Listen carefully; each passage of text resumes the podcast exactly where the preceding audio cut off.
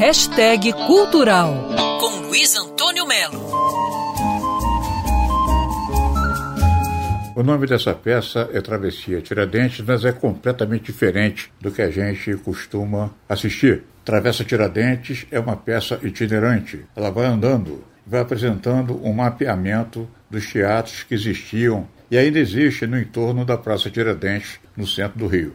O encerramento desse programa é neste sábado, quatro da tarde. É só aparecer por lá para assistir encenações, intervenção de artes visuais, revelações históricas e música ao vivo que as pessoas que assistiram e o próprio elenco, a direção, diz o seguinte: é uma viagem no tempo não linear sobre esse reduto cultural que já abrigou, olha só, 40 teatros entre século XIX e os dias atuais. O centro do Rio era quase uma Paris sul-americana nos anos 20.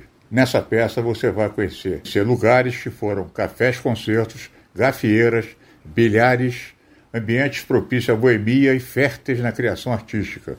O centro do Rio era um balaio de criação artística, uma tradição que veio andando, veio andando, veio andando, mas aí depois, enfim, acabou se diluindo, né? E por isso que essa peça é importante. A cada parada, os atores interpretam a história dos teatros, apresentam curiosidades, detalhes da arquitetura, o porquê do desaparecimento, atuando sempre no limiar entre a ficção e a realidade. Travessia Tiradentes, na verdade, é uma declaração de amor ao Rio de Janeiro. O percurso de cada pessoa que vai lá assistir, entre aspas, essa peça andarilha dura 60 minutos e termina com a exposição do Centro Municipal de Arte L. Oiticica. É só aparecer nesse sábado lá na Praça Tiradentes, em frente à estátua de Dom Pedro I, e caminhar na peça Travessia Tiradentes. Sensacional.